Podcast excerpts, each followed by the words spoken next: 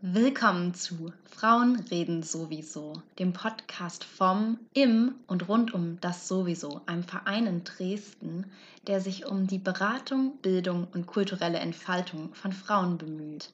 Neben spannenden Einblicken in unseren Verein geht es vor allen Dingen um feministisch bilden und Seele baumeln von Frauensternchen für alle. Ich bin eure Gastgeberin Limmy Sittner. Freut mich, dass ihr zuhört.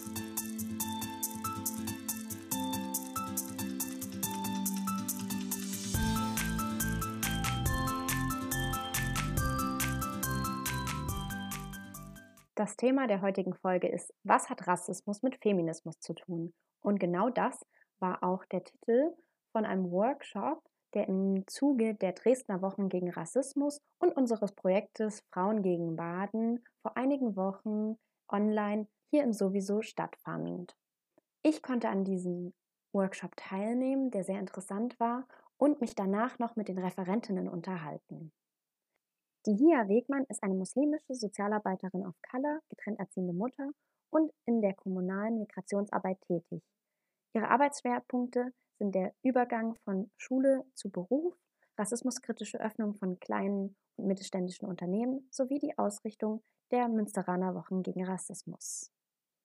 Sarah Attay ist Theologin und absolviert zurzeit ihren Master im Fach Islamische Theologie an der Universität Münster. Im Rahmen ihrer Bachelorarbeit hat sie sich zudem schwerpunktmäßig mit antimuslimischen Rassismus im Blick auf Kopftuch tragende Frauen auseinandergesetzt. Nebenbei arbeitet sie im kommunalen Integrationszentrum und unterstützt das Projekt Münsteraner Wochen gegen Rassismus. Außerdem ist sie Teil des Projektes Muslimische Frauen für mehr Teilhabe als Projektassistentin im Aktionsbündnis Muslimische Frauen e.V. Gut, also dann nochmal herzlich willkommen und einen großen Dank an die beiden Referentinnen, Frau Atay und Frau Wegmann. Ihr hattet sicher heute schon einen langen, spannenden Tag. Wie geht es euch jetzt gerade? Ja, also ich fühle mich nach all dem ganzen positiven Feedback eigentlich ganz gut, aber auch etwas müde, weil es um diese Uhrzeit auch sehr ja, nicht selbstverständlich ist, dass man auch irgendwie sowohl teilnimmt als auch Workshops führt. Aber es ist auf jeden Fall eine schöne Erfahrung immer wieder. Ja. Vor allem diese positiven Feedbacks geben einfach nochmal Kraft und damit klinge ich meinen Abend aus quasi. genau. Ja, auch ganz äh, irgendwie ganz beflügelt. Ich fand es war total eine sehr schöne Runde. Ich bin jedes Mal aufs Neue, wenn wir irgendwo Workshops geben, wieder beeindruckt, wie viele Menschen selber irgendwie bereit sind, sich mit bestimmten Fragen auseinanderzusetzen. Ich finde es total schön. Vor allem, wenn man oft im Alltag, wenn man selber in Institutionen arbeitet und merkt so, puh, es, es braucht, okay, es dauert lange. Und wenn dann Einzelpersonen sich anmelden für eine Veranstaltung, sich die Zeit nehmen und so einfach da sind. Das freut mich immer total. Deswegen geht es mir sehr gut. In dem Workshop, den Sie jetzt gemeinsam gestaltet haben, ging es ja um, was Antirassismus mit Feminismus zu tun hat. Und da ist ganz groß das Wort Intersektionalität aufgetaucht. Was verstehen Sie darunter? Ja, genau. Also Intersektionalität bedeutet das gleichzeitige Zusammenwirken mehrerer verschiedener Diskriminierungsformen. Und diese Diskriminierungsformen sind nochmal in wechselseitiger Wirkung, dass sie sich in wechselseitiger Wirkung verstärken. Sagen wir mal, wenn Sexismus und Rassismus auftreten und die Person, die inmitten dieser Diskriminierungsform steht, weiß jetzt irgendwie nicht so recht, okay, von woher diese diskriminierende Handlung kommt. Das heißt also, die Person fragt sich, ist das jetzt eine rassistische Erfahrung oder ist das jetzt eine sexistische Erfahrung, die die Person gerade macht? So. Und Intersektionalität greift gerade diese gesellschaftlichen Benachteiligungen auf, also das gleichzeitige Zusammentreten durch Geschlecht, Sexualität, Religion, Klassenzugehörigkeit und so weiter. Zum Beispiel jemand ist queer und arm oder eine andere Person ist schwarz, weiblich und trägt Kopftuch. So. Und daher ist es auch oftmals und eigentlich fast immer unklar, um welche Diskriminierungsform es sich überhaupt handelt, weil sie eben zusammen aufeinander prallen und zusammen wirken. Und ja, möchtest du noch was sagen? Genau, ich wollte nur sagen, dass also dieses, wir können halt der, vor allem der schwarzen Frauenbewegung dankbar sein, dass sie uns dieses Konzept von Intersektionalität angeboten haben, weil das letztendlich vor allem Menschen, die von Mehrfachdiskriminierung betroffen sind, irgendwie äh, anerkennt, ja, das stimmt, was euch passiert. Ja, ihr werdet mehrfach diskriminiert. Ja. Ähm, und ja, es ist nie so, dass ihr nur in einer Einzigkeit eurer Identität gesehen werdet. Und das war vorher nicht möglich, ähm, das zu benennen. Genau, und ein, äh, Beispiel hierfür, äh, wenn die hier schon von der schwarzen feministischen Bewegung gesprochen hat, ist äh, Sojourner Truth, die 1851 in ihrer bekannten Rede And I a Woman genau auf diesen Gedanken aufmerksam gemacht hat. Und diesen Gedanken hat dann Ende der 80er Jahre Kimberly Crenshaw aufgegriffen und den in Form des Begriffs Intersectionality oder Intersektionalität sichtbar gemacht, erstmals Ende der 80er Jahre. Genau, und um, nochmal zurückzukommen zur Intersektionalität, um diese Diskriminierungsformen oder diese Strukturen und Verwobenheiten zwischen diesen Diskriminierungsformen besser nachvollziehen und verstehen zu können und um sich für andere Menschen einsetzen zu können, muss man zunächst sich selbst reflektieren und sich fragen, wo stehe ich selbst in meiner machtkritischen Praxis. Das heißt also, dieses Wissen, was man dadurch durch diese Reflexion erlangt, ermöglicht es, die eigenen Mittel und oder Ressourcen besser zu nutzen, diese zu verteilen und zu verteilen. Und da wären wir beim Stichwort Powersharing. Ich würde auf diesen Begriff Powersharing dann gleich nochmal eingehen. Wir haben ja jetzt schon einen Überblick bekommen, was ist Intersektionalität überhaupt und woher kommt der Begriff überhaupt. Und dann war ein sehr prägnantes, fand ich, Zitat, Feminismus ist intersektional oder er ist Mist. Ich wollte noch mal so ein bisschen nachfragen, ja, was bedeutet dieses Zitat für Sie? Also ich glaube, für unsere politische Praxis, aber auch so für unsere private Haltung ist es vor allen Dingen, dass wir nicht mehr bereit sind, ja, eine politische Praxis zu verfolgen, die nicht alle Menschen mit einbezieht. Also wir haben kein Interesse gerade daran, schon eher privilegierte Menschen noch weiterhin in ihrer Privilegiertheit zu unterstützen, sondern wir möchten, dass all die Menschen, die im Alltag nicht gesehen werden, die den großen Nachteil haben, zum Beispiel jetzt, also die Corona-Pandemie macht es nochmal so deutlich, wie soziale Ungleichheit, wie Verstrickungen von Diskriminierung, von Ausschlussmechanismen Menschen gerade vor eine komplette äh, Hürde stellen, wohingegen andere Menschen, die in sehr privilegierten Situationen sind, zum Beispiel, weil sie keine Verantwortung haben für Kinder oder keine Angehörigen, Angehörigen pflegen müssen, die sehr flexibel arbeiten können, die die Option haben auf Homeoffice, die einfach gerade in dieser riesigen Krise noch ganz glimpflich davonkommen. Also das ist nicht das, was unsere feministische Praxis ist. Unsere feministische Praxis ist, wir setzen da an, wo der Schmerz und das Leid gerade irgendwie am größten ist und behoben werden muss. Und selbst wenn das individuell noch nicht artikuliert ist, weil eine Person vielleicht sagt, für mich passt das gerade noch so, das ist okay oder was soll ich tun oder es ist gar nicht so schlimm, wie ihr das hier gerade seht, wissen wir um Rassismus, wir wissen um Sexismus, wir wissen um die Diskriminierung aufgrund von Bildung. Wir wissen das in der Praxis und deswegen ist für uns klar, dass alles, was wir anstoßen, das mitbedenken muss, weil sonst können wir es auch erstmal lassen, weil sonst ist es Mist. Also quasi um das nochmal so zusammenzufassen, wenn etwas sich Feminismus nennt, aber nicht rassismuskritisch oder colorblind ist, dann ist es im Prinzip nicht wirklich Feminismus in dem Sinne. Kurz als Einwand, also ich, ich glaube auch gar nicht, dass wir sozusagen urteilen müssen, ist das jetzt feministisch, ist das nicht feministisch? Ja. Ich will gar nicht dieses Urteil für die andere Praxis sozusagen fällen. Ich kann halt nur sagen, für meine Praxis kommen bestimmte Dinge nicht mehr in Frage. Und der Output oder auch das Nachhalt die Nachhaltigkeit, das, was daraus kommt, ist relativ schnell sichtbar. Also wir sehen, wie viele Projekte kurze Zeit gut laufen und danach nicht mehr laufen. Wir sehen, wie viele Versuche einen Impuls setzen, aber es kommt nichts dabei raus. Aber intersektionelle Ansätze, die bewegen halt wirklich was. Ja, und da nochmal angesetzt, würde ich noch mal gerne fragen für mich als weiße Frau, aber auch für das sowieso als größtenteils weißes Frauenzentrum.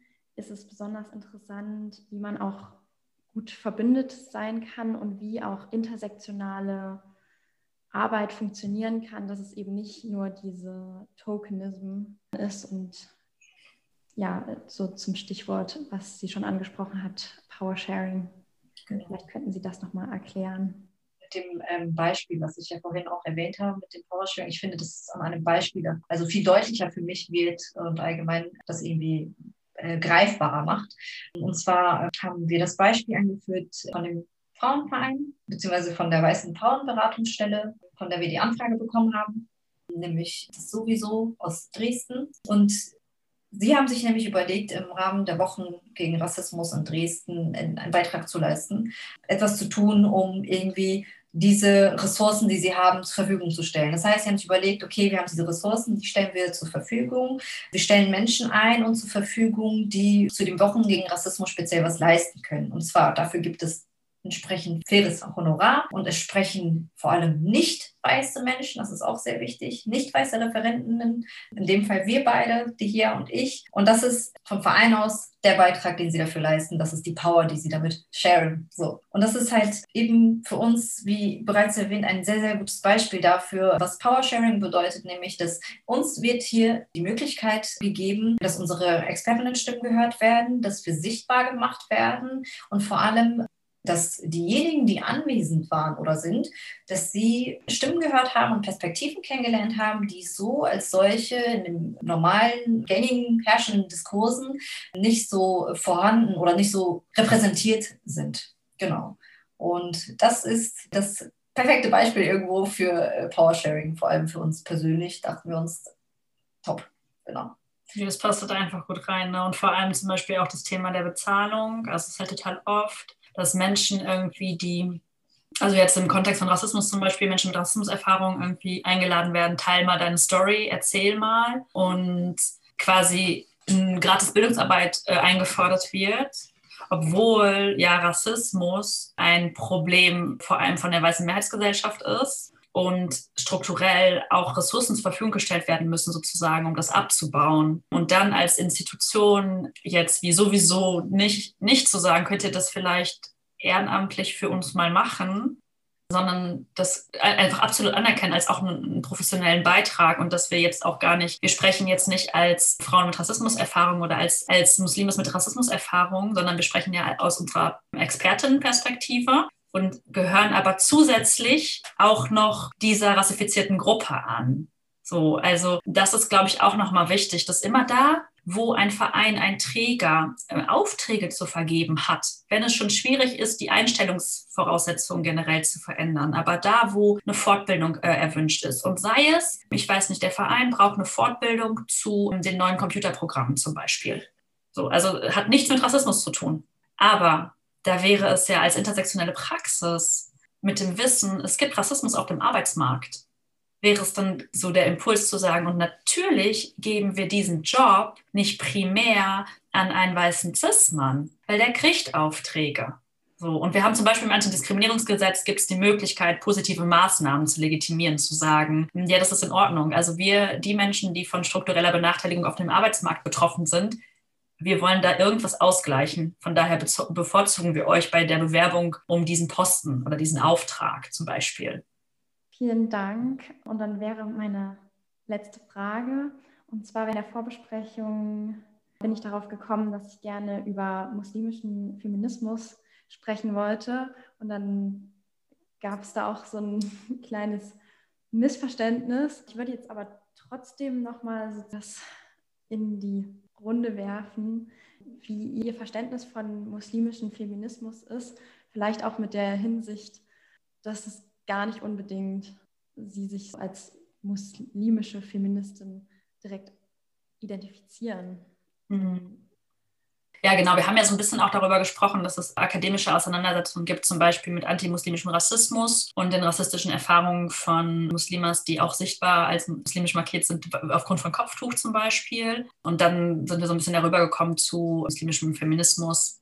Und ich glaube, da würde ich am Anfang erstmal nochmal so eine, eine kurze Trennung machen. Also die Erfahrung von antimuslimischem Rassismus, die machen wir unabhängig davon, ob wir Feministinnen sind oder nicht. also in einer weißen Mehrheitsgesellschaft, erleben wir antimuslimischen Rassismus. Und nicht nur wir, sondern ganz viele muslimisch markierte Menschen. Also Menschen müssen nicht muslimisch sein, um von antimuslimischem Rassismus betroffen zu sein. Das ist äh, auf jeden Fall eine Sache, die ganz wichtig ist, im, im Hinterkopf zu behalten. Und wenn wir jetzt über Feminismus reden, kann der Feminismus, den wir leben, der kann ja ganz unterschiedlich sein. Also es könnte zum Beispiel sein, dass es uns wichtig wäre, dass wir einen feministischen Klimaaktivismus machen. Also dass wir irgendwie einfach gro große Umweltaktivistinnen sind und sehen, dass Umweltkatastrophen und Klimakatastrophen vor allem auch Frauen betreffen, weil zu Zugang, also bestimmte Wege zu bestimmten Orten, die wichtig sind, um Wasser zu holen oder Nahrungsmittelbeschaffung etc., vor allem Frauen in der patriarchalen Gesellschaft irgendwie betreffen. Also könnte ich meinen mein Feminismus klimaaktivistisch aus, auslegen. Ich könnte auch meinen Feminismus durch meine Spiritualität auslegen. Also ich könnte durch eine feministische Leseart des Korans zum Beispiel zu meiner feministischen Praxis kommen. Ähm, ich könnte durch, die, ähm, durch das Wissen, was wir haben über den Islam, quasi meinen Feminismus legitimieren mit dem Wissen, dass äh, der Islam, den ich lebe und den ich kenne, dass, dass der feministisch ist. Hm, aber, aber das sind das sind so, so individuelle Fragen und äh, Themen, dass äh, wir beide da auf gar keinen Fall sozusagen für, für uns alle sprechen können. Es gibt aber tatsächlich ganz viele tolle Arbeit dazu. Also es gibt einige Literatur zu muslimischen Feminismen, islamischer Feminismus. Genau, es ist ja, ich wollte noch kurz dazu noch anmerken, wenn man von muslimischem Feminismus oder islamischem Feminismus spricht, das muss man ja auch irgendwo ein bisschen unterscheiden, aber im Grunde genommen geht es ja in dieselbe Richtung. Da muss man auch ziemlich genau beachten, dass es nicht um den muslimischen Feminismus geht, wie die ja schon bereits sagt, es ist super individuell. Das heißt, nehmen wir mal an, ich bin muslimische Feministin, dann würde ich mich ja lediglich nur auf das Bild, was ich davon habe, beschränken und sagen, jupp, das ist muslimischer Feminismus. Was aber dann wiederum in meinen Augen nicht intersektional gedacht wäre. Das heißt, also muslimischer Feminismus würde sich dann irgendwie auf bestimmte Kontexten beziehen, würde sich vielleicht nur auf meinen Kontext oder auf meine, so wie ein paar andere Lebensrealitäten beziehen, aber würde nicht alle umfassen, würde auch nicht alle kopftuchtragende Frauen umfassen. Kopftuchtragende Frauen sind auch super, super individuell, divers und da kann man halt auch nicht sagen, ah, muslimischer Feminismus, Feminismus oder alle Frauen, die Kopftuch tragen, haben bestimmt denselben muslimischen Feminismus oder sind bestimmt hinter demselben muslimischen Feminismus, wie wieder so gängig bekannt ist. Wie auch die hier vorhin sagt, auch mit dem Klimaaktivismus oder sowas oder Feminismus da in, in diesen Bereichen oder in anderen Bereichen. Es kann genauso gut jede einzelne Muslima mit Kopftuch oder ohne Kopftuch äh, betreffen. Und deswegen würde ich das so, so ein Mix aus allem irgendwie sagen, so dass es viele Feminismen sind und dass ich nicht, oder ich persönlich würde sagen, ich würde mich niemals auf einen äh, Feminismus beschränken, so wie viele andere muslimische Frauen. Ich denke mal, dass es bei, bei den meisten so sein wird, aber ich möchte auch nicht für alle sprechen. Ich spreche da mal für mich oder auch für die hier wir beschränken uns da nicht auf einen, sondern meinen dann, ja, es gibt zwar diesen muslimischen, aber genau.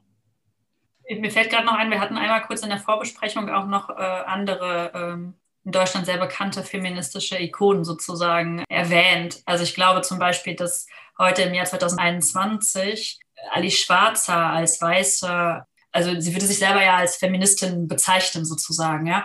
Also alles, was ich über Feminismus kenne und was ich weiß und wie ich, wie mein Feminismus ist, da finden ganz viel findet da drin Platz. Alice Schwarzers Aktivismus findet da keinen Platz drin. Alice Schwarzers mhm. Aktivismus ist massiv rassistisch und ähm, ist nicht inklusiv, äh, ist transfeindlich. Das ist nicht mein Feminismus.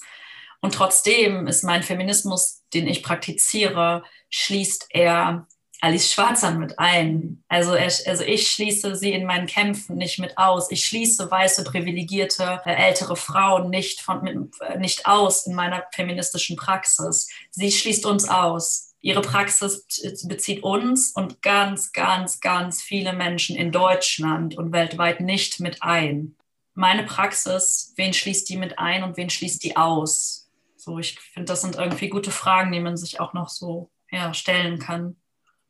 Ja, also dann vielen, vielen Dank für das Interview, vielen, vielen Dank für die Impulse und ich würde jetzt nochmal an Sie beide fragen. Zuerst, Lydia Wegmann, gibt es noch irgendwas, was Sie gerne loswerden wollen, was noch nicht gesagt wurde oder was Sie bewerben wollen? Hm. Was noch nicht gesagt wurde. Ich sage gerne, es ist alles gesagt. Es wurde alles schon gesagt, nur wir hören manchmal nicht richtig zu. Aber alles, was wir an Wissen brauchen, ist schon da. das würde ich, glaube ich, da, da lassen. Ähm, was ich bewerben will, ich weiß, es erscheinen gerade unheimlich viele tolle Bücher. Da könnte ich nur sagen, lest alle Mohammed Amjahid, der weiße Fleck, liest alle unbedingt von Emilia äh, Roig, ähm, Why We Matter. also es ist irgendwie, es passiert gerade ganz viel und ich habe das Gefühl, es, es gibt einen Paradigmenwechsel gerade, glaube ich. Also es, es, es verändert sich was und bleibt da irgendwie wach und, und, und, und, und seid mit dabei, lasst euch nicht abschrecken, seid mutig, springt da rein, lest, tauscht euch aus und hört zu, weil es ist wirklich alles, es ist alles schon da, was wir brauchen. Vielen Dank und dann noch an Sie. Ja. Partei.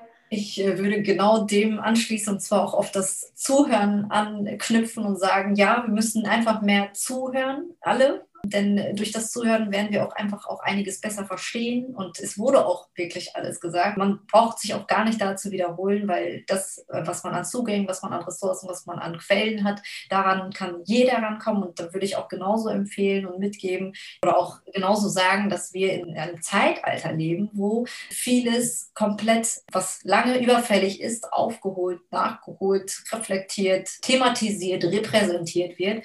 Und da kann ich auch nur wärmstens empfehlen, die aktuellen Bücher, die auch gerade in alle nacheinander gefühlt rauskommen, ähm, auch von Mohammed Amjahid würde ich auch genauso gut empfehlen und sagen, lest auf jeden Fall diese Bücher, informiert euch und beschäftigt euch einfach intensiv damit, um selber dieses Wissen und diese Mittel, die man selber dann hat, auch nochmal ja, professionell umsetzen zu können oder eben PowerSharing zu betreiben. Genau. Ja, und mit diesen Worten bedanke ich mich nochmal sehr, sehr herzlich für Ihre Zeit, für die tollen Impulse, für das Interview. Wir sind dankbar. Sehr, sehr, sehr haben uns zu bedanken. Dankeschön. Also danke und dann würde ich Sie hiermit verabschieden. Sehr gerne. Alles Gute. Alles Gute. Alles Gute Ihnen auch. Liebe ZuhörerInnen, vielen Dank fürs Zuhören. Schaltet auch nächste Woche Dienstag am 20. April wieder ein. Dann geht es um die spannende Frage, ist Liebeskummer politisch? Mehr Informationen über unseren Verein findet ihr auf unserer Homepage www.frauen-ev-sowieso.de. Folgt uns auch auf Instagram at sowieso-dresden. Und dann bleibt mir nur noch zu sagen, habt eine schöne Woche und haltet die Ohren steif.